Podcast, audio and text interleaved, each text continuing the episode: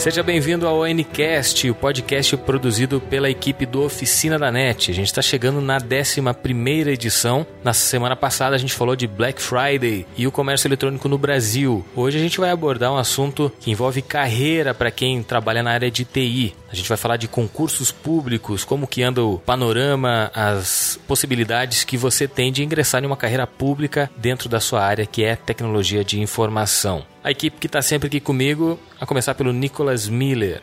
E aí, pessoal, tudo bem?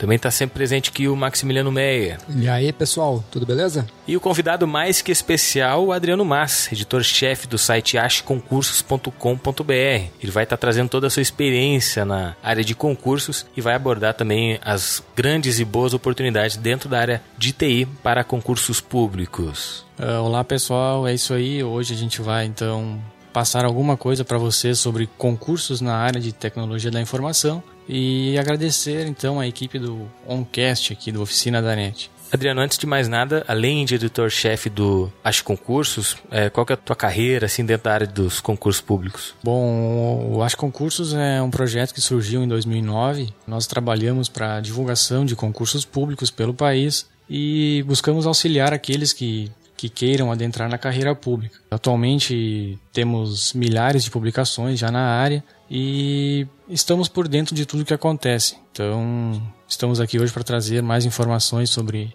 concursos especificamente na área de tecnologia da informação e dizer que há boas oportunidades na área e com boas remunerações. No modo geral, assim, o ano de 2015 foi bom para concursos? Né? Foi um ano razoável. O ano de 2014 se mostrou melhor que este último de 2015 e uma má notícia para os que estão estudando também, o ano de 2016 tem uma projeção de poucas oportunidades em vista da crise econômica e do, da, do anúncio do governo federal da suspensão de novas seleções. Mas mesmo assim ainda há alguns órgãos que oferecem boas oportunidades. Então, o candidato que vem se preparando é, é importante continuar nessa rotina de estudos, porque ainda haverão boas vagas. Essa escassez de concursos em alguma, algumas áreas e alguns órgãos que a gente está mais acostumado a, a chance das pessoas em conseguir uma vaga, né? Ah, com certeza. A concorrência nos concursos públicos em geral ela tende a ser cada vez maior. Uh, hoje já vemos cargos que têm mais de mil pessoas por vaga, o que mostra o quadro atual, que há muitas pessoas estudando e que vêm se preparando para a carreira pública. E dentro da área de TI, os concursos que passaram, que já fizeram suas inscrições, estão em andamento, né? Estão em processo de seleção ainda, já tiveram suas provas, ou alguns que ainda vão ter. Teve coisa boa?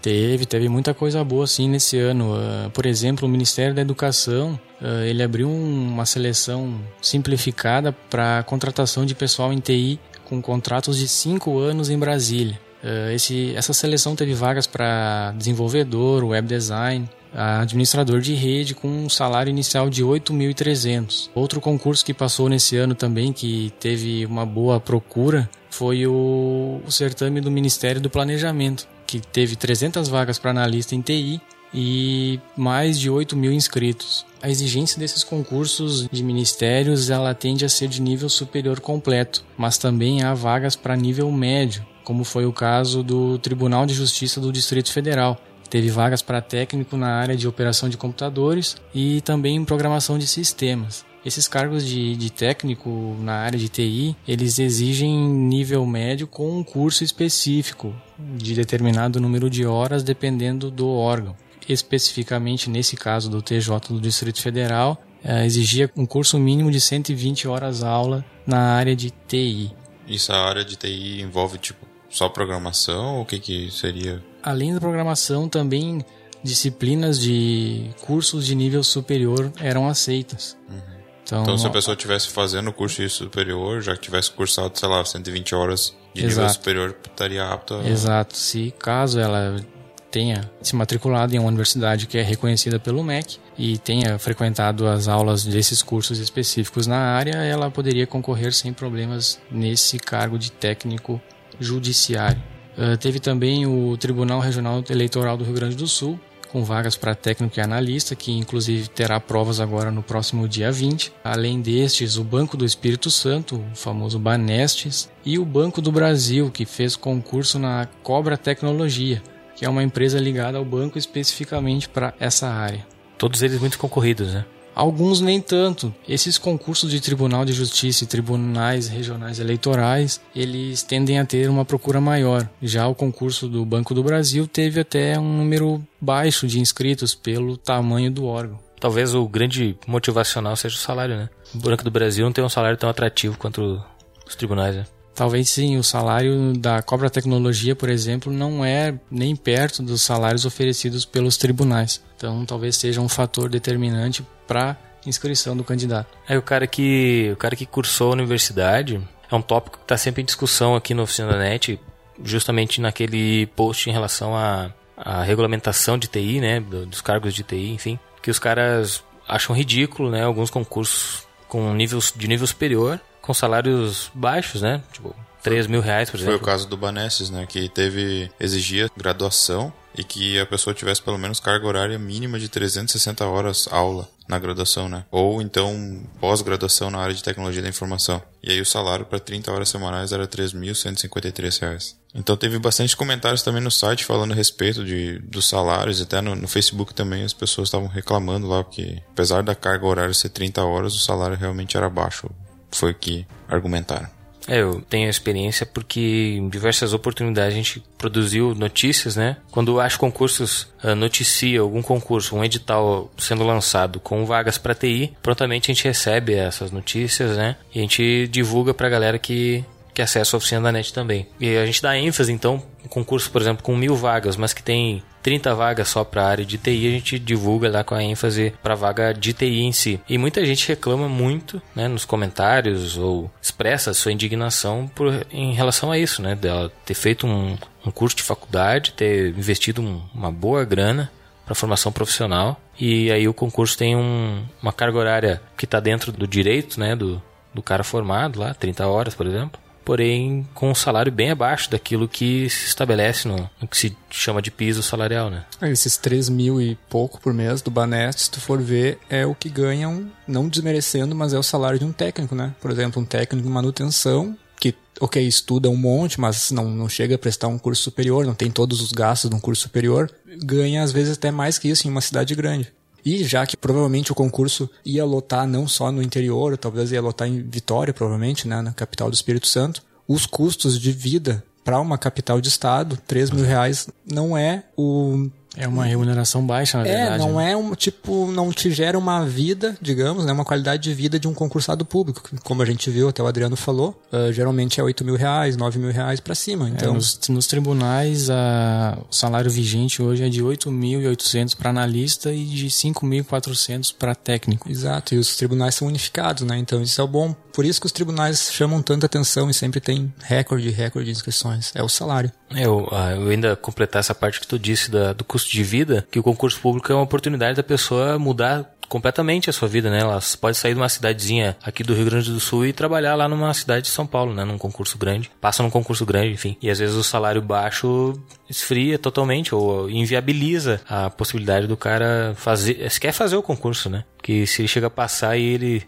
tem que ficar naquele dilema entre assumir e não assumir por causa de um salário baixo, né? É, a mesma coisa aconteceu com o Cobra, né? Eram 177 vagas para nível superior uh, na função analista de operações e o, o valor do salário era R$ 3.823. Exato, Também. e no caso específico do, do concurso do, da Cobra Tecnologia, ele era apenas para formação de cadastro reserva, então isso ah. também acaba afugentando um pouco os inscritos, porque eles, saber quando é que vai assumir. Eles né? consideram vai. esses concursos como um concurso caça-níquel, na verdade, Exatamente. que só pensam em arrecadar inscrições sobre essa parte eu também quero informar aqui aos nossos ouvintes que os concursos para cadastro de reserva, uh, eles nem sempre são ruins. Especificamente no caso do Cobra, mais de 400 pessoas já foram nomeadas no concurso que foi realizado no ano passado. Então, claro que é um concurso de âmbito nacional, são muitas cidades envolvidas mas ainda assim vale a pena prestar concurso para cadastro de reserva. Claro que a pessoa deve ter uma, uma posição boa no concurso, né? Se, caso ela fique numa posição abaixo de da vigésima, trigésima posição, as chances de nomeação já são mais remotas. Então, ainda vale a pena os concursos para cadastro de reserva. E esse é o outro atrativo dos tribunais, né? Os tribunais chamam muita gente além dos, dos que estão previstos em edital. Sim, eles normalmente abrem poucas vagas. Nos editais, 15, 20 vagas no máximo, mas no decorrer da validade do certame, mais de 100, 200 pessoas são convocadas. Então, até isso é mais um fato que chama mais atenção dos, É. Eu, eu lembro do TRT, né, o Tribunal Regional do Trabalho da segunda região, que é o que pega São Paulo e Santos, que ele teve o último concurso em 2013, final de 2013, e o anterior tinha sido em 2011. Dois anos de diferença, né, não nem chegou a prorrogar, e nesse concurso de 2011 ele tinha previsto milhares de vagas, só que já tinha lotado mais de 5 mil pessoas, mais do que dobrado o que tinha, e ninguém esperava, sabe? Todo mundo já tinha, sei lá, tinha ficado em na posição 3 mil de determinado cargo de técnico, botaram muito técnico no órgão, estava desacreditado já, fazendo outros concursos e quando veio foi chamado. Eles botaram mais de 5 mil pessoas. É, bancos são outras instituições que costumam nomear muitos aprovados. Uh, um exemplo foi o último concurso do Banco do Brasil, que teve agora, uh, que era exclusivamente para formação de cadastro de reserva. Ele teve quase duas mil nomeações em todo o país. Então, o último concurso do Banco do Estado do Rio Grande do Sul também teve 500 vagas e foram mais de 5 mil nomeações. Então ainda vale a pena se preparar para ficar perto ali da lista e nos primeiros colocados e ter uma chance de ingresso. Eu acredito que as pessoas que estejam estudando realmente para passar em concurso, elas devem fazer todos, né? Porque isso aí. Além de ter a experiência de ter feito aquele concurso, ela fica na expectativa de ter passado e ver também como é que foi em comparação a outras pessoas, né? Eu acho que vale a pena sempre fazer. Alguns concursos eles têm um conteúdo programático específico que envolvem conteúdos de outras áreas também. Então, como o caso que o Nicolas falou aqui de, de fazer vários concursos, eh, às vezes até pode dar o acaso do, do conteúdo cobrado em algum concurso ser o mesmo do outro concurso, o que facilita para o candidato. Sim. Mas há o inverso também, que tipo há órgãos diferentes, como o INSS, que cobra muito direito previdenciário, e uma Polícia Federal que cobrará outros direitos também. Então, né, nesse caso é importante focar o estudo naquele concurso que a pessoa pretende passar. Tem como ter uma ideia assim da quantidade de pessoas que estudam para concursos? hein? Por exemplo, a, a vida dela é estudar para concursos públicos. né? E daquelas que são de, de ocasião, assim, por exemplo? Dificilmente se consegue mensurar eh, essa quantidade de pessoas. Eh, Hoje no país são 12 milhões de pessoas que se inscrevem para concurso público. Agora a quantidade que vem se preparando aí nós já não podemos eh, Mas deve ser afirmar. minoria, eu acho, né? É, eu acho que quem presta um concurso, vamos dizer, 100 pessoas ah, se inscrevem pro concurso X, né? Das estatísticas de todos os concursos que eu fiz até hoje, a abstenção não baixa, ela fica geralmente entre 20 e 30%, 25%, 22%. Então vamos dizer, de um concurso lá com 100, ah, no mínimo, aliás, no máximo 80% vão prestar a prova. Desses 80%, eu- sei lá, digamos que um, eu acho que uns 50 não estudaram bem, ou então Nem estudar. nem estudaram, ou então, ah, eu vou fazer a prova só pra ver como é que eu tô, vai que eu dou sorte, ou então, Desses 80, eu acredito que Mais, até. 68 não, não estudaram. entendeu? ou então, como as provas são sempre domingo, né, o pessoal às vezes sai no sábado, eu já vi Tipo, muita gente fazendo isso. Vai ter a festa sábado. de final de ano aqui, né? Tu se inscreveu pro concurso certo que tu vai na festa, entendeu? E tu é um cara desses 68, entendeu? Eu? Sim. Não. eu não iria. No concurso, certo? Não, no concurso. Exato. Mentira, brincando. Agora me trabalhei. Eu sei que tu não vai Agora que fazer eu concurso. entendi. É, tá. Ah, não. Agora eu vou ficar. Depois tu escuta o podcast vai ver o que tu falou daí. não, eu já entendi o que eu falei. Eu quero desfalar isso aí. Não, Grazel não desfala. Nós temos um amigo que fez isso no ano passado, né? Exato. Furou o pneu do carro, né? Ele teve que sair mais cedo, né, da festa de final de ano da empresa para poder dormir pro concurso. Né? Tem muitos desses, né? Então você vê que a quantidade de pessoas que realmente se preparam pra fazer é muito baixa, né? E Tá ali frustrado e vigorando a, a prova, né? E a taxa de acerto desses que não estudam, será que é? Não tem como saber também, né? Ah, de... Pelo índice de aprovação, a taxa deve ser bem baixa. Bem baixa mesmo. Eh, voltando ao assunto sobre a, a concorrência, o candidato que vem se preparando, ele não deve prestar atenção na concorrência total do concurso. Porque destes aí, 10, 15% no máximo que vem se preparando. O restante são aqueles que simplesmente fazem a inscrição e vão no dia fazer a prova. Ou nem vão, né, Marcos? Os aventureiros. Ah, ô cara, para com isso. Eu nunca faltei uma prova de concurso, cara. Mas vai ser a primeira, tu falando. Não, não vou faltar. Oh, vai perder o churrasco. E se tu for ver os caras que estudam antes de abrir edital, né? Que são geralmente os que passam, deve ser 2%. 3% das pessoas. Ah, que tão, Sabe já estão tipo, estudando tipo, é. pro concurso que nem abriu ainda. Por exemplo, eu sei que vai abrir Polícia Federal em 2017. E pessoal que quer ser policial federal é o pessoal que, tipo, eu quero ser policial federal. É, se tu é o falasse pessoal isso que há se dois anos prepara, atrás pelo sabe? correio, tu não ia estar certo assim. Não, tá, mas é um pessoal que ele sabe que o concurso vai vir. Não sai esse ano, sai ano que vem, não sai ano que vem, sai daqui a dois anos. Os caras dos correios estão assim há 12 anos já. Ok, isso, mas isso é outra discussão. Só que o cara que, que quer algum desses cargos, tipo, Sim, mais tá focados, ele tá estudando dois anos, três anos antes com o edital anterior e ele vai chegar arrasando na prova, né? Mas mesmo esse caso dos Correios que o Nicolas comentou, eh, esse candidato que vem se preparando é um conteúdo que ele já absorveu. Então, Exato. Exato. mesmo que ele dê uma pausa nos estudos e vá atuar em outra área, quando o concurso abrir, ele já vai ter uma bagagem de estudo. Então, para Esse cara que tá realmente estudando antes de ter feito Ele tem que fazendo aberto prova. edital, ele, ele já tá com aquilo já na cabeça, entendeu? Já tá, já tá muito mais avançado que as outras pessoas que nem começaram a estudar. né? Exatamente. É, a chance dele passar é muito maior do que o cara que vê, bah, vai abrir, acessa lá o ASHE e descobre que abriu o edital, prova daqui a dois meses. Bah, vou dar tudo de mim nesses dois meses, vou sair do trabalho, estudar 8, 10 horas por dia. Não adianta, o cara já tá estudando há dois anos, oito meses, tu não vai ter o mesmo desempenho. Eu acredito que as pessoas devam, tipo, se, se focarem em estudar, né? Elas podem, por si, continuar no trabalho, mas comecem a estudar bem antes já, né?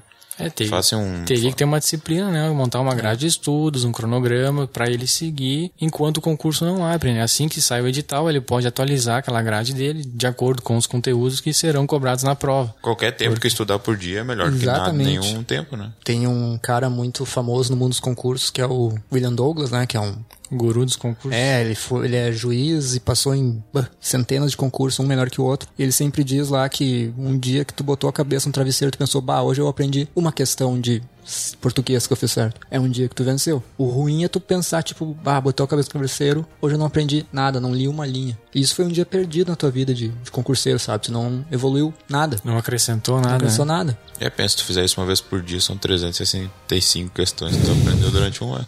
Com Eu certeza. tenho, eu tenho um conhecido que passou no concurso do Banco do Brasil e ele fez o concurso do Banco do Brasil pra. Tava estudando pra Polícia Federal. E aí ele pensou, ah, vou. Vou tentar. Não, vou. Passei, né? Vou assumir. Até eu passar no, no da polícia, eu vou assumir. E aí no fim ele acabou não passando da polícia e na. E aí desistiu e ficou. Hoje ele tá tri bem dentro do banco, né? Porque ele foi se especializando dentro do banco Sim. e tá super bem e acabou. Então aquele concurso que ele fez lá, que parecia ser insignificante, que ele tava fazendo apenas pra estudar, acabou se tornando a carreira dele. Ele poderia muito bem ter não assumido e ficou, ficado frustrado depois por não ter passado também da Exato, polícia, né? pode E essa, e essa vai naquela dica que o Nicolas falou de, tipo, tu tá estudando pra um, mas vai metendo todos os concursos que vier. Afinal, o português é o mesmo, direito constitucional, que acho que cai em todo concurso, né, brasileiro, é o mesmo. Os novos estão cobrando muito direito agora, então a pessoa que, inclusive que está na faculdade, está cursando na área, ela já tem um, um ganho em relação aos, aos concorrentes, né? E, e bem Essas- numa prova de português. E, aliás, fundamental, redação, né?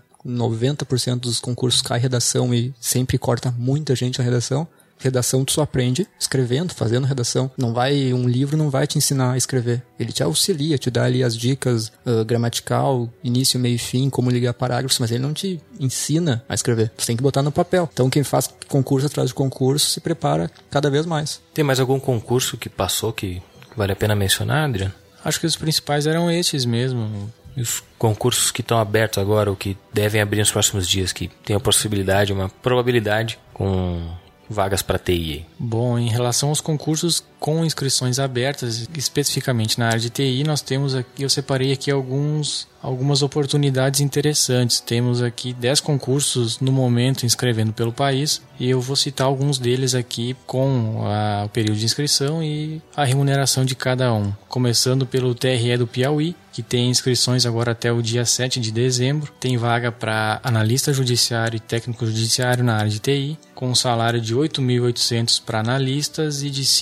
5.400 para técnico, além de 800 reais de auxílio alimentação. As, as vagas de técnico judiciário nesse concurso elas exigem 180 horas em cursos na área de desenvolvimento. Então, o candidato que simplesmente tenha nível médio, ele, ele até pode se inscrever, mas ele sem essas 180 horas de curso específico, ele não tomará posse no cargo. Temos outro Esse- aqui. E essas horas também é- são extracurriculares ou precisa ser pelo MEC? Um curso. São precisam não essas horas podem ser extracurriculares eh, depende do edital. Cada concurso o edital é o manual do concurso então alguns exigem essas horas complementares eh, registradas no MEC outros não. Nesse caso o TRE no edital não especifica se precisaria ser essas, esses cursos especificamente registrados pelo MEC Uma coisa legal de falar que o pessoal tem bastante dúvida, rola bastante nos fóruns, é que pergunta, ah, vamos dizer, eu estou estudando, né, e eu ainda não tenho essas 180, tu falou? 180 horas. 180 horas aula, mas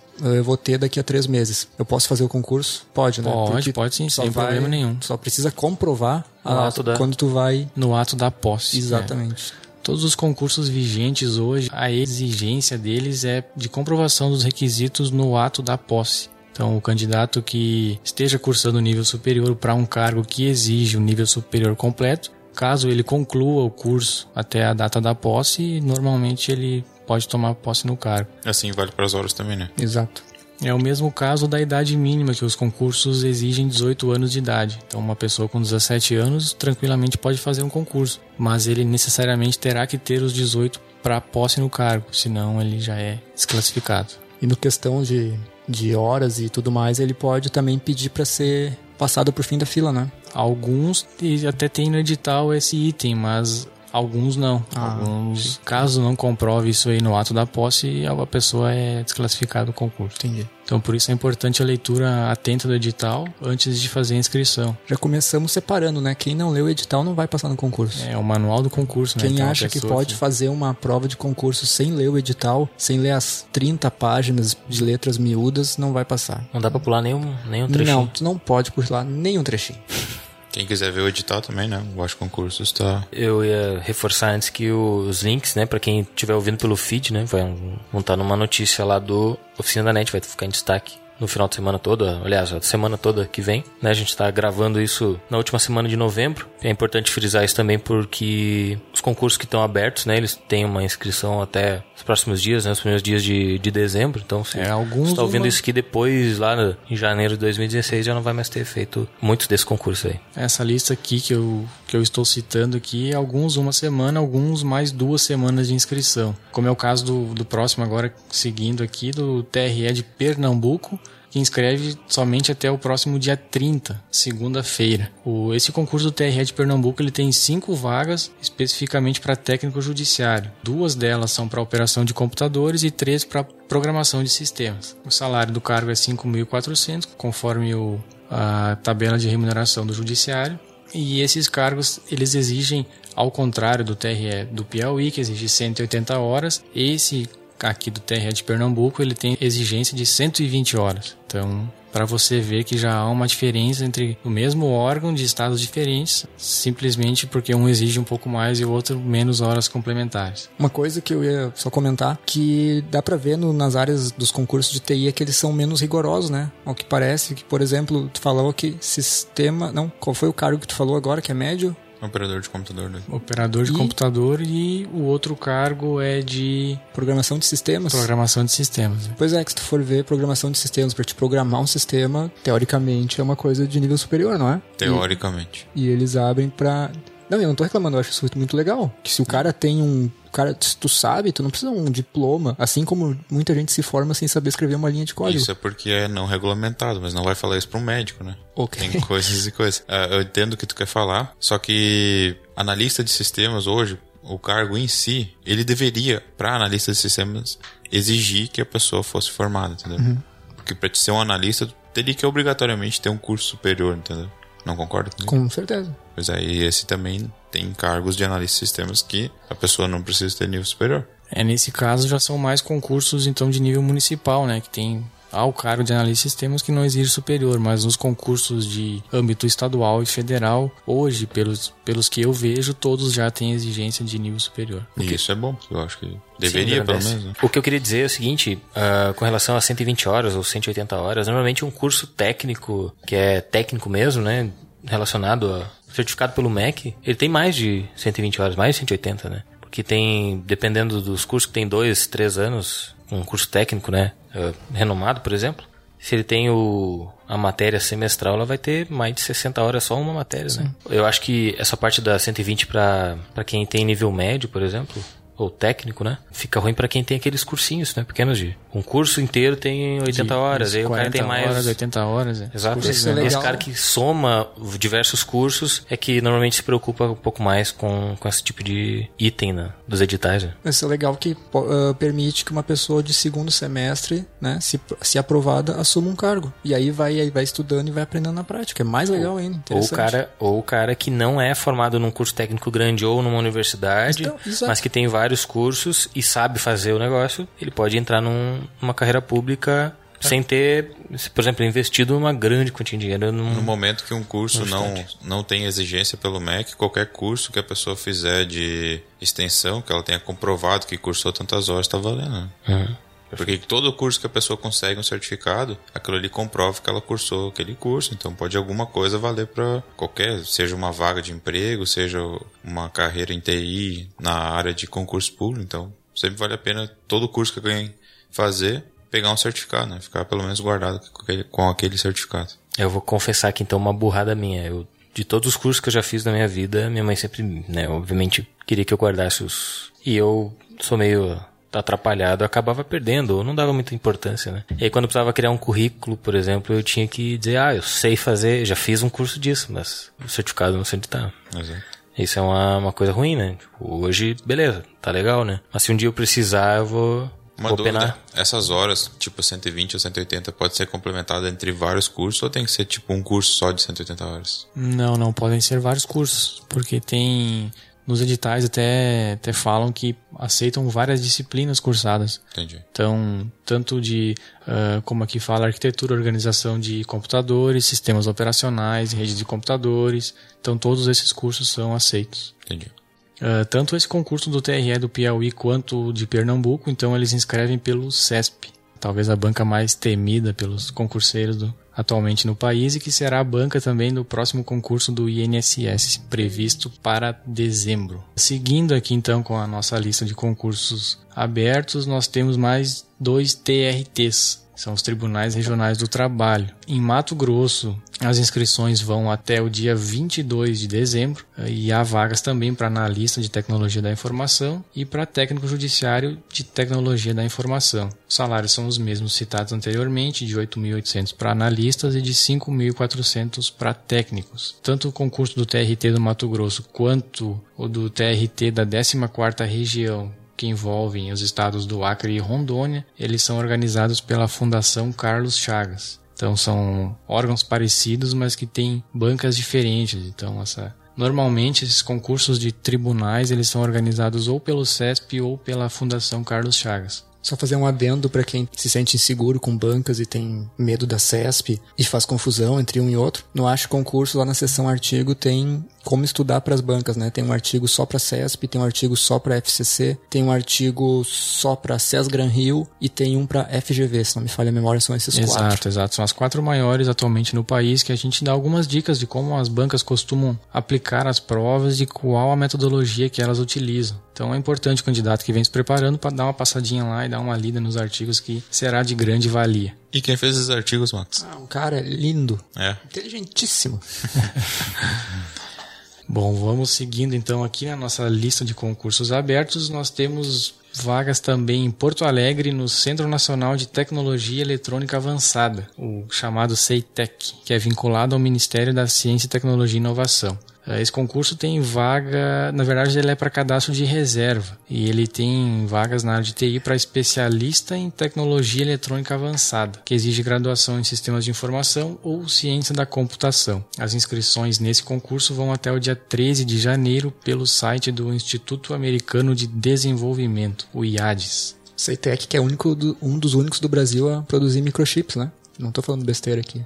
Exato, ele fica em Porto Alegre, sede é em Porto é Alegre. um dos melhores do, do mundo, segundo me contaram na graduação.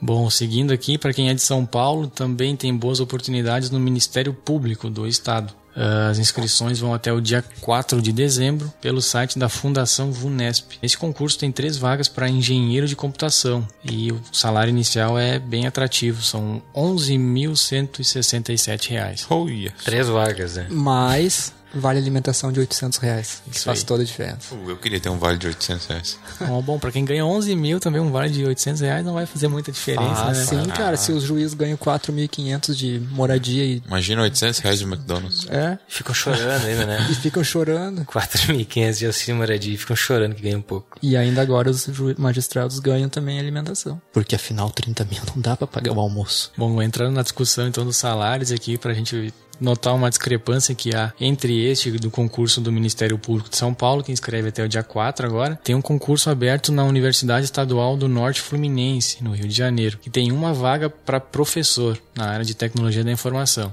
Eh, Esse cargo exige nível superior na área, além de doutorado, e o salário é de apenas 9 mil reais. Então, nós notamos uma, uma diferença um concurso do Ministério Público de São Paulo que exige só, somente nível superior, paga 11 mil, e um concurso numa universidade federal que exige doutorado tem remuneração de 9 mil O reais. cara gastou 300 mil pra se formar doutor e vai ganhar 9 Não, mil. e aí que tá, tem uma. Tem discussões que. que 30 meses, resolve o problema. tem discussões a partir disso que, por exemplo, se o cara é doutor, né? É, é o cara na área dele, ele manja muito daquilo ali. Mas ele vai ganhar apenas, entre aspas, 9 mil por mês. É, ou seja, a educação não é tão valorizada. Se ele pega uma empresa privada, vai pagar 20 mil, 30 mil para ele ser um diretor de TI, porque ele é um doutor, ele manja daquilo. Não há o incentivo necessário para uma pessoa boa o suficiente permanecer na área da educação. É o que a gente já vê também, né, no- desde a base lá, o professor fundamental que, enfim, ganha um salário para. Mas enfim, isso acho que não é o É isso aí Foco é a tabela de remuneração dos professores federais ela é padronizada também. Então o salário hoje do professor com doutorado é 9 mil reais, independente se for no Rio Grande do Sul ou se for no Acre. Então nas universidades federais o salário é padronizado e os professores com doutorado rece- recebem 8.800 e alguns reais mais o vale alimentação. Então pra dar legal, o cara tem que passar em dois concursos, né? Trabalhar 80 horas semanais. Seguindo aqui para o pessoal de Brasília, então temos em aberto o concurso do Conselho Federal de Psicologia, que inscreve até o próximo dia 13 de dezembro pelo site do Instituto Quadrix. Essa seleção também é para cadastro de reserva e tem vagas de nível médio para técnico administrativo e web designer, que nesse caso não exige curso específico, apenas nível médio. Nossa, interessante. É, Exato, Imagina web o cara designer. que Mas- não tem curso específico Não, vai é. trabalhar com web design. Mas desde que tenha uma bom, né? prova qualificatória, né? Ele pode ser bom no que faz, né? Será que não tem, Adriano? Não, a pessoa pode não saber design algum e lá passar. É, tu Ah, pode saber a teoria perfeito. suficiente pra ser aprovado, mas tu pode nunca ter feito um PNG no, na tua vida, né? Bom exemplo. Obrigado. O salário é de 4 mil reais para web designer. Mas e será que tem uma prova qualificatória, Adriano? Ah, já Aliás, vou, já vou tirar essa eliminatória, dúvida aqui. porque a Polícia Federal, por exemplo, é uma coisa assim, tu pode fazer 100% da prova, pode acertar tudo, tudo, tudo, todas as vírgulas da redação, mas tu não conseguir correr o estipulado por eles, tu não se torna um policial federal. Pra web design, então, se o cara não souber fazer um layout, né? é o mínimo, Vão né? pedir pra te fazer um. desenhar um Não, uma coisa carro básica. no assim. pente, né? Bom, ah, tirando a dúvida então do Max aqui, ah, a prova para web designer é apenas prova objetiva, então não há outras É, etapas. então, há o Ou risco. seja, Então, o qualquer risco pessoa, é grande. Qual é o... qualquer pessoa qual é nível órgão? médio, Conselho Federal de Psicologia. Vamos entrar no site do Conselho Federal de Psicologia ano que vem e vai ter uns gifs de gatinho com estrelas, hein, tipo, mexendo. ou o cara pode simplesmente passar no concurso e, e comprar um comprar um layout pronto. e- ah, e terceirizar pra um... Bom, Pode, se- né? Não, que, se bem que a prova tem 50 questões e 20 delas de conteúdos específicos, então a pessoa que não, não manja do assunto provavelmente não, não vai ser aprovado no concurso também. Mas isso ocorre muito em prefeituras, por exemplo. O cara tem vagas lá de. na contabilidade, por exemplo, mas que é de nível médio, né? Qualquer pessoa pode fazer. Aí o cara chega lá sem saber direito como fazer, a pessoa que é mais antiga vai lá dizer, não, aqui tu tem que fazer isso, isso, isso. E aí o cara, ah, engrena. né? Pode É, mas é que tipo, web design reflete Sim, sim. já na. literalmente Não, na o cara cara vai- do negócio, né? O cara vai chegar e vai dizer, ô meu, pode começar fazendo isso, isso e isso. Daí o cara manja, pro nosso colega Leonardo aí o primeiro layout que ele fez. primeira montagem que eu fiz, né? Eu queria dizer que a minha Editor primeira de montagem, ficou- eu fiquei muito orgulhoso dela. Até hoje. Porque eu não melhorei muito, né? Aquela capa de Photoshop lá. E é isso aí então, os concursos em andamento no país. Citamos aqui alguns que. Dos mais importantes, né? É, os maiores órgãos que estão escrevendo no momento. Claro, há algumas prefeituras também com vagas, mas que nós não, não elencamos aqui. Então, o pessoal que tem interesse pode ir no achoconcurso.com.br e fazer uma busca refinada lá no site para encontrar a vaga que pretende. E de expectativa pro ano que vem. Bom, em relação a- aos próximos concursos, então, principalmente de nível federal, o governo já anunciou que novas seleções estão suspensas até segunda ordem, eh, o que certamente vai diminuir as oportunidades em todas as áreas, envolvendo também a tecnologia da informação. Mesmo assim, aqueles candidatos que já vêm se preparando, então eles devem continuar estudando, porque certamente algum órgão, dentre tantos que tem no Brasil afora, abrirá vagas na área. Aí que vai o cara, aquele que tá começando a se preparar, começar a estudar uma questão por dia, entendeu? Ele vai ter tempo, então, de quando abrir o concurso, ele já tá com várias questões estudadas. O Acho Concursos tem uma notícia que diz o seguinte: o governo federal suspende então a criação de novos concursos, mas garante que fará os já autorizados. A equipe econômica do governo anunciou então cortes no orçamento federal e a realocação de receitas para 2016. O objetivo é possibilitar o superávit primário de 0,7% do produto interno bruto no ano que vem. Com isso, os novos concursos serão prejudicados, mas os que já foram autorizados serão abertos conforme o prazo definido nos editais. Entre as medidas apresentadas pelo governo federal estão então a suspensão de novos concursos e o congelamento do reajuste dos servidores públicos. A proposta é que o reajuste dos servidores passe a valer somente em agosto do ano que vem e não em janeiro, como de costume. O governo federal dessa forma vai economizar cerca de 8,5 bilhões, segundo o ministro do Planejamento, Nelson Barbosa. Sobre a suspensão dos novos concursos, então, aqueles que já haviam sido autorizados antes dessa suspensão do governo, eles serão realizados normalmente. Quais são esses concursos que já estão com inscrições abertas à Agência Nacional de Saúde Suplementar, Agência Nacional do Petróleo, que terá edital até a próxima semana a Agência Nacional de Aviação Civil, além do INSS, que lança o edital agora em dezembro, com prazo até o dia 29, e do IBGE, que tem prazo até janeiro para divulgar o edital de abertura. Então esses concursos não serão prejudicados. Aquelas pessoas que, que já vinham estudando, que pretendem prestar um concurso público, então esses concursos certamente abrirão. E com essa suspensão de novos concursos, quais que ficaram para trás aí que não vão abrir? Os editais que estavam previstos para sair que vão ser suspensos, né, tem grandes órgãos, né, pro, uh, concursos que são muito visados pelo brasileiro, como por exemplo a ANTT, Agência Nacional de Transportes Terrestres, a Anvisa, o Banco Central, o IBAMA, o Ministério da Fazenda, a Polícia Rodoviária Federal, a Receita Federal e outros, incluindo as universidades federais. É mesmo, mesmo com esse anúncio da suspensão, uh, já há rumores dentro do Ministério do Planejamento de que alguma seleção ainda poderá ser autorizada. Especificamente, o governo busca aumentar o efetivo no quadro da Receita Federal, ou seja, isso pode fazer com que um novo concurso seja autorizado, mesmo com, a, com o anúncio da suspensão, porque necessariamente eles precisarão de mais pessoas para É, existe sempre a reclamação né, dos próprios funcionários de que eles não conseguem às vezes dar conta de tudo que estão fazendo porque falta efetivo. Né? Se eu tivesse que apostar em um que vai abrir, eu acho que ia ser a Receita Federal. Com toda certeza, né? É anual praticamente. Sim. Há muito tempo que há um ano que eles falham. Todo ano tem receita. É, os quadros mais defasados hoje são da Receita Federal e do Ministério do Trabalho, que já vem tentando uma autorização desde o início deste ano já, desde 2014 já vem tentando autorização. Inclusive tem o pedido do concurso tramitando no Ministério do Planejamento, mas sem uma definição oficial do ministro até o momento. Uma pena é a, a, polícia, né? A PRF, que movimenta muitos candidatos, muito pessoal se inscreve. Sempre dá mais de 100 mil inscritos. Né? Tem um salário atrativo, tem mais uh, adicional por morar e trabalhar em locais de fronteira e tal. Então sempre atrai muito candidato.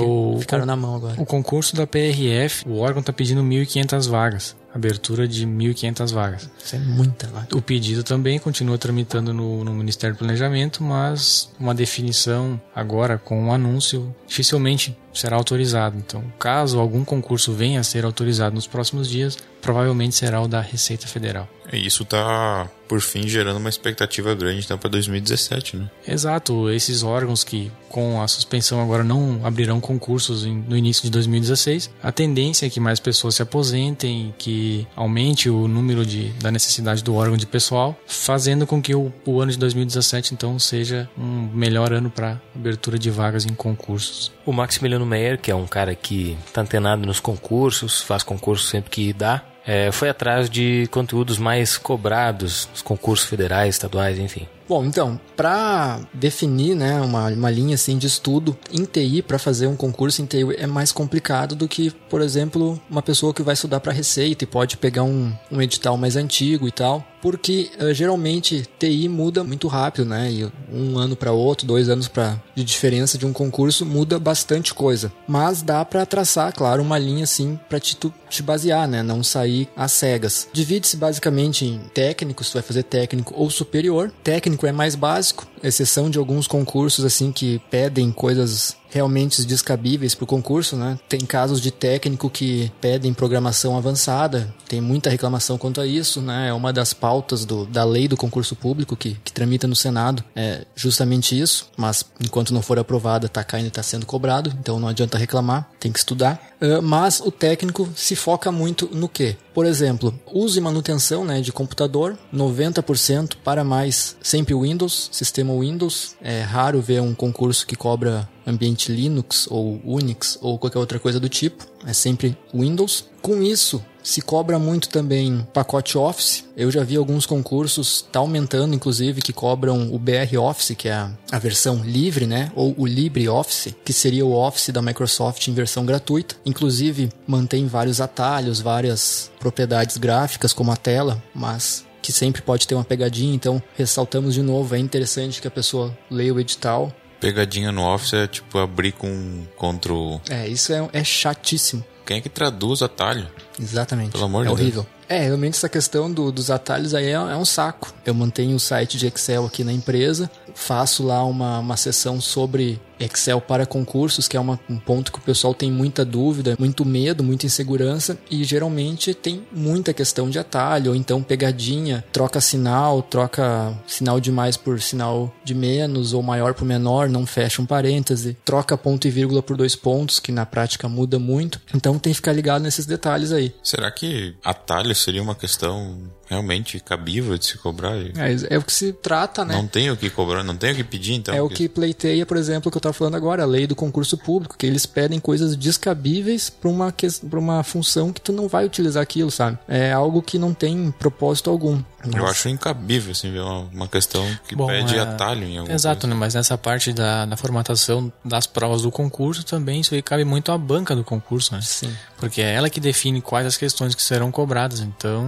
com certeza, algumas bancas estão falhando nessa parte em, co em, cobrar assuntos que não, não são da atribuição do cargo. Né? Uhum. E também eu fiz um concurso recentemente, tinham lá cinco questões de informática, não lembro se duas eram de Excel ou uma de Excel, sei que eu das cinco eu errei uma e era justamente de Excel, que eu trabalho e faço todo dia, mas era justamente uma dessas que não tem cabimento, sabe? Era coisa assim que a pessoa pode usar Excel por 30 anos no escritório e vão te perguntar aquilo no dia que tu te aposentar, tu não vai saber responder porque ninguém se se liga naquilo, sabe? É uma coisa assim inútil, fútil até. E é justamente é isso que eles pegam. Então, se você tem dúvida no Excel, acessa lá o aprenderexcel.com.br, dá uma olhada na nossa seção de Excel para concursos, tem posts especiais com as funções que mais caem, tem posts sobre atalhos que mais caem, tem posts sobre questões comentadas e resolvidas, já são mais de 10 posts nessa linha. Outra coisa que cobra bastante, Word, né? PowerPoint, também são os principais, os três principais do pacote Office Office, ambiente Windows, como eu falei, área de trabalho ali, menu iniciar, essas coisas. Como copiar um arquivo, né? Uma coisa que cai bastante, muita gente erra, a diferença entre copiar e recortar um arquivo. Não só o Ctrl-C, Ctrl-X, mas tu copiar de um drive interno para um drive externo, né? Tem diferença, se tu só arrastar e tiver num drive interno ele recorta, se tiver num drive externo ele copia. Muita gente não sabe e cai nisso aí. Então é uma série de questões assim que só tu resolvendo perguntas anteriores para te fixar bem. Essa é sempre a melhor dica. Já para quem vai fazer um concurso de TI na área superior ou então algo mais específico, como a gente falou de programação de sistema, não tem muita fórmula mágica. Tu tem que olhar lá o edital e ver o que vai ser cobrado. pode ser modelagem de dados, pode ser banco de dados, pode ser programação. E são questões específicas, né? E são específicas. E geralmente, né, é aquele edital extenso, tu não sabe o que vai cair, tu tem que ter uma boa base em tudo. Privilegia aqueles que fazem um curso superior, que se dedicam, que já estão mais para frente do curso, já viram mais da lá 80% da carga horária, sei lá. Mas pro superior, como o TI tem várias ramificações, né? Tu pode ter, pode ser um analista, tu pode ser um programador, tu pode ser um web designer, tu pode ser um mantenedor de redes, tu pode ser, sei lá, inúmeros, inúmeros cargos. É muito vasto o que pode ser cobrado e o que eles cobram. Então, a melhor dica sempre é é correr para o edital, ler o edital. Geralmente também tem várias atribuições, né? Tem TI, tem concursos que às vezes eu, eu já vi em outras áreas, não em TI especificamente, mas tem 15 subdivisões de um mesmo cargo, né? Então olha bem o que, que tu vai fazer, porque não é a mesma coisa. Acho que essas são as melhores dicas para quem vai tentar fazer um concurso na área de TI. E sempre focar bem no enunciado também das questões, né? Às vezes por falta de interpretação, as é. pessoas ignoram é, alguma coisa. A pessoa vai na, não... na pressa, né? Tu tem tanta é. questões em tão pouco tempo, tu lê rápido ali. E, e muito assim, tu, tu sabe as, talvez as coisas na prática, mas na teoria não, não sabe nomenclaturar as coisas também, né? Às vezes. Exatamente, tu sabe então, fazer, mas tu, É, é bom estudar também, né? Aquilo que já sabe também, né? Fazer na prática, mas sim estudar a parte teórica.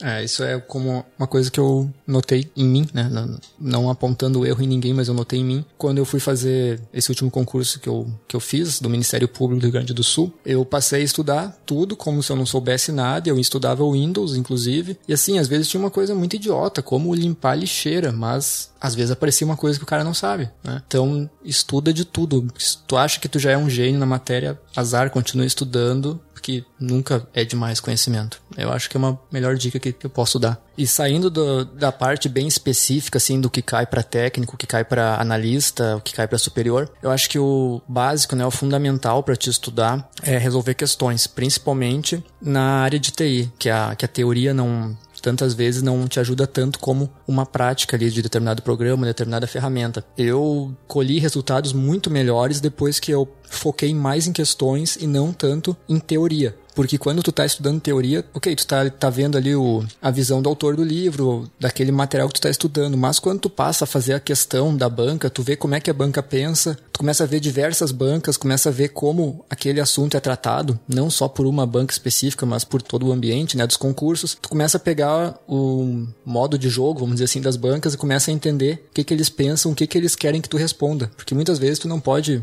pensar com a tua cabeça, tu tem que pensar como que a banca quer que tu responda. É, na verdade, eles não repetem questões, mas a metodologia de como eles montam a questão é, é, é bem parecida, né? Nunca na história foi repetida a questão. Hum, bancas maiores não, bancas menores sim. Já, já inclusive tiveram processos em algumas prefeituras de bancas menores que organizaram concursos municipais e utilizaram questões que já haviam sido aplicadas em outros concursos. É, tem muito é tu pegar o mesmo tema e diversificar, né? Por exemplo, direito constitucional, tu pode me dar um soco cada cada concurso que tu achar e não cair sobre os direitos fundamentais. Não existe um concurso que não vai cobrar isso, sabe? É uma coisa óbvia, toda pessoa que faz concurso sabe isso porque cai toda vez. É uma questão de direito constitucional, é, parece que é lei tem, sabe? Vai ter. Então, o melhor jeito de aprender isso, memorizar, solidificar o conhecimento é tu respondendo 20 vezes, 30 vezes, 40 vezes, cada uma de um jeito diferente, aprendendo 40 modos de interpretar o tema, de debater aquele assunto, e aí não vai ter erro. Se tu te preparar bem, tu passa. É uma das características que a gente escuta bastante.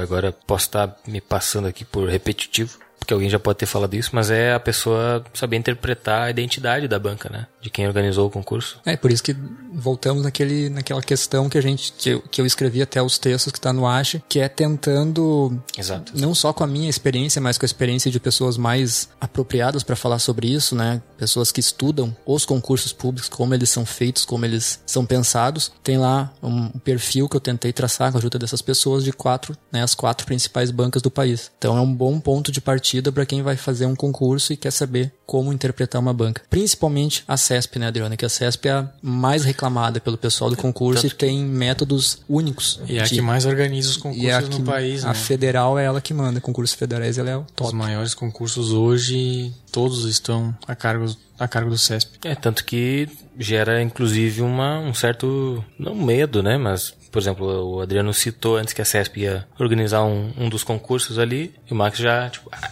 É, fez uma, o- uma cara de. Porque tu já sabe que normalmente quem tá estudando para concurso ou tá já dentro dessa área. Tem ah, muito medo da CESP. É, eu saber que a organizadora vai ser a CESP, tu já sabe que a prova vai ser rigorosa, né? É isso? As pessoas têm medo do, da CESP porque uma questão errada anula uma certa. Então, ela limita a tua chance de chutar uma questão. A metodologia da avaliação muda de organizadora para organizadora? Essa, essa metodologia de certo e errado, hoje, dos maiores, somente o CESP utiliza. Então, justamente para evitar que as pessoas tentem acertar a questão sem sabê-la. No chute. Uhum. Aí então, no caso, é mais vantajoso tu deixar em branco, né? Do que tu chutar e anular uma que tu já acertou. É para quem não sabe, uma questão certa normalmente vale um ponto, uma questão errada decresce um ponto, e se a pessoa não marca a alternativa na questão, ela nem ganha nem perde pontos. Então, por isso que é mais uma tática de resolução nas provas do CESP. É. Certamente já teve gente que ficou negativo. Eu ia dizer, o cara que não responder nenhuma questão, ele fica na frente de uns quantos. Com Exato. certeza, com certeza. É muito estranho tu pensar o seguinte, tu vai lá e tu faz uma prova, tu acerta 80, acerta, é, acerta 80, erra 20. Tu pensa, pô, 80%, fiz uma prova boa. Mas aí tu vai conferir pela CESP, tu São fez 60 pontos, 60 60 pontos. pontos, na tu, não, não tá nem no páreo, assim, dos melhores 50%. Porque decresce. E há um, há um mito também que, que rola na internet aí de que as pessoas que erram mais do que acertam nas provas do CESP, teoricamente teriam que ter uma, uma nota negativa, né? Na verdade, a nota é zero da pessoa se ela erra mais do que acerta. E que eh, essa nota, num próximo concurso da CESP, ela continua valendo. Ou seja, se a, pe- se a pessoa tirou menos 10 pontos numa prova, ela vai ficar devendo os 10 pontos na próxima prova. Ah, já entra um cartão amarelo É no um- próximo campeonato. É um, Entra esse é um mito. Esse é um mito que Falando de CESP, que não alguns falam, mas que não, não é verdade, né? Que cada concurso é, é, é autônomo, é individual, então Entrar não com- tem como alguma pontuação de uma prova, de um, um Entrar com concurso cartão passar amarelo pro, já no. passar pro próximo. Ele já entra pendurado, né? Tem que fazer. E só não sendo repetitivo, mas já sendo, falo mais uma vez pro pessoal conferir o nosso post lá no Ache sobre o textinho sobre a CESP. Não é teoria, já foi comprovado em outros concursos. Quem duvidar pode pegar os gabaritos antigos e, e olhar. Né? A não ser que eles tenham mudado agora em 2015, mas até 2014 vigorava essa prática. É o seguinte, se português tem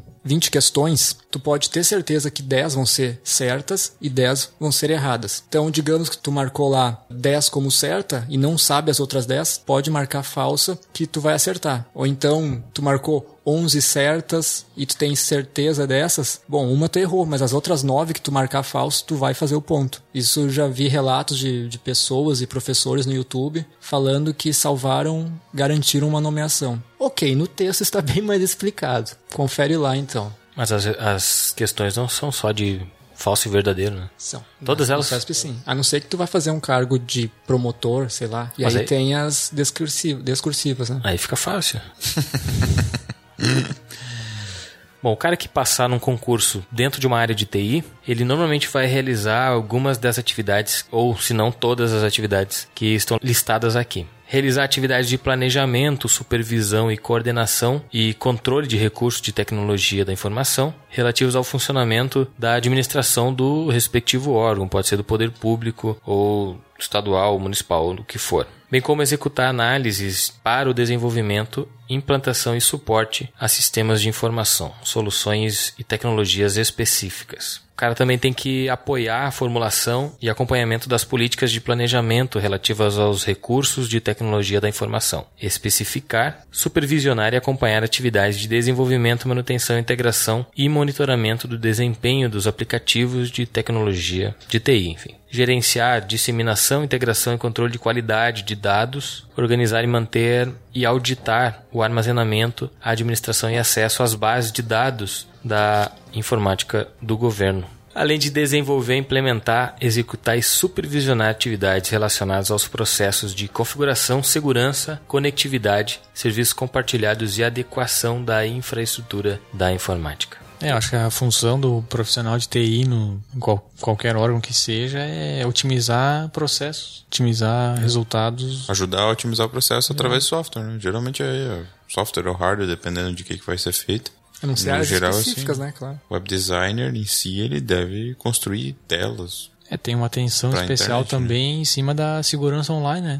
De alguns portais e Sim. no caso. Receita Federal, até aquele ultimamente aconteceu aquele problema do e-social lá do cadastro dos dos empregados domésticos que tiveram que prorrogar o prazo duas vezes porque o sistema não, não deu conta da quantidade de requisições. É verdade. Então, nesse caso, o profissional de TI é bem serve para isso, né? É requisitado para isso. Até o próprio FIES, né? Também deu problema nos- por conta de sobrecarregamento, né? Era muita gente tentando fazer o. Na verdade, deveriam, deveriam prever já, né? Um programa desse tamanho que com certeza vai ter uma carga alta de, de requisições, né? que Os cada profissionais que estão lá deveriam se antecipar para que isso não aconteça. Que cada Ah, ano vai tem. aumentar, né? Tem muita coisa no governo que deveria ser prevista antes, e não. Não, é que cada ano vai aumentar, né? O cara que já tem o FIES do semestre passado, ele vai renovar o seu FIES e vai ter uma, uma Outros- fila enorme Outros de gente novos que, que tentando vão entrar. pedir. E foi o que aconteceu esse ano. O prazo estourou, eles prorrogaram e tinha um... Que problema também Muita é que as gente. pessoas deixam, né? Acho. É. Se tu Ah, for certo, pegar lá sim. uma timeline do sistema, ele vai ficar inativo do No início, primeiro dia do prazo até o antepenúltimo e depois nos últimos três dias ele vai receber uma sobrecarga que As pessoas tem sistema aqui deixam dentro. tudo para a última hora, né? E acaba acontecendo esses problemas aí. Ô Adriano, diz uma coisa, tu já viu algum concurso com cargo específico ou atribuição ou que seleciona algum desenvolvedor mobile, aplicativos de smartphone? Já, já vi sim. Porque é uma tendência, né? Agora que o Brasil. come- Agora não, mas cada vez mais aplicativos de projetos. Até teve aquela a, polêmica que deu com aplicativo para iOS do, do Já- Bolsa Família e já, tudo mais. Inclusive já teve nesse ano o concurso do Ministério da Educação, que é para contrato, na verdade não é um concurso público, é um processo seletivo. Que ele tem contratos temporários de até cinco anos, que foi realizado na metade do ano. Ele tinha vagas para analistas e para pessoas que trabalhavam com mobile design. Então, especificamente nessa área de mobile design do Ministério da Educação. Então, com certeza outros mais também tinham Abriu vagas. precedentes agora. Eu fiquei pensando no aplicativo de Bolsa Família pro iOS, é muito bom. Ah, não vai ser usado, né? Mas tem que ter. Ah, se, tu for, se tu acessar lá, né? Eu acho, eu acho que tinha que cancelar o Bolsa Família quem acessava. Assim. A grande maioria das Pode ser, pessoas pode que... ser que seja para isso que eles estão. A grande maioria dos comentários no aplicativo do Bolsa Família para iOS são pessoas, obviamente, fazendo piada, né? Chacoteando o aplicativo para ele estar lá disponível para quem tem iPhone, né? Tipo, por exemplo, a gente vê lá, ah, agora, graças a Deus, eu vou poder conferir todo mês o dinheirinho na minha conta aqui do meu iPhone 6. Então, ó, um cara comentou lá. Então o cara recebe Bolsa Família e tem grana pra comprar um iPhone. Evidente que É, o preço do, do iPhone e o 4S eu acho que deve estar o quê? 800 reais, 900 reais. você pode pagar em 24 vezes nas Casas Bahia. É, já paga o Bolsa Família daí. Prestação. Mais ou menos. 24 vezes de 100 reais. Então, só mais uma questão que eu acho que seria legal, talvez, o, Adriano pontuar, que gera muita dúvida no, no pessoal que faz concurso, é que em 2016 agora a gente vai ter né, eleições ah, municipais e como o executivo é proibido de contratar durante um certo tempo, mas não é proibido de realizar provas e concursos e tal, gera uma confusão muito grande quem, quem vai fazer para um conselho de contas do município ou algo do tipo. Então, se tu puder explicar melhor. Nesse caso, a proibição hoje ela é da nomeação de aprovados três meses antes do pleito municipal. Ou seja, caso algum concurso já tenha findado, homologado o resultado final até junho, maio, junho do ano que vem, então nesse período de julho, agosto, setembro, até a data da, da eleição, o órgão fica impossibilitado de nomear aprovados. Em relação à abertura de seleções, não há nenhuma lei específica que proíba. Então, o executivo municipal ele pode fazer concursos durante o ano todo, Inclusive, realizar provas, se quiser.